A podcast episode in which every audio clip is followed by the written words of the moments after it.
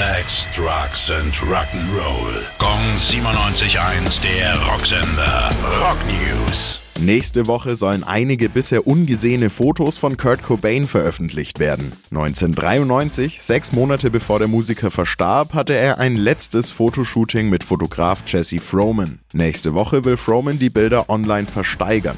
Als digitale Non-Fungible Token werden sie einmalig sein. Sogenannte NFTs können nicht dupliziert oder kopiert werden und der Besitzer hat somit etwas Einzigartiges. Das Startgebot für die Auktion liegt bei 27,27 Ether. Das ist eine Kryptowährung.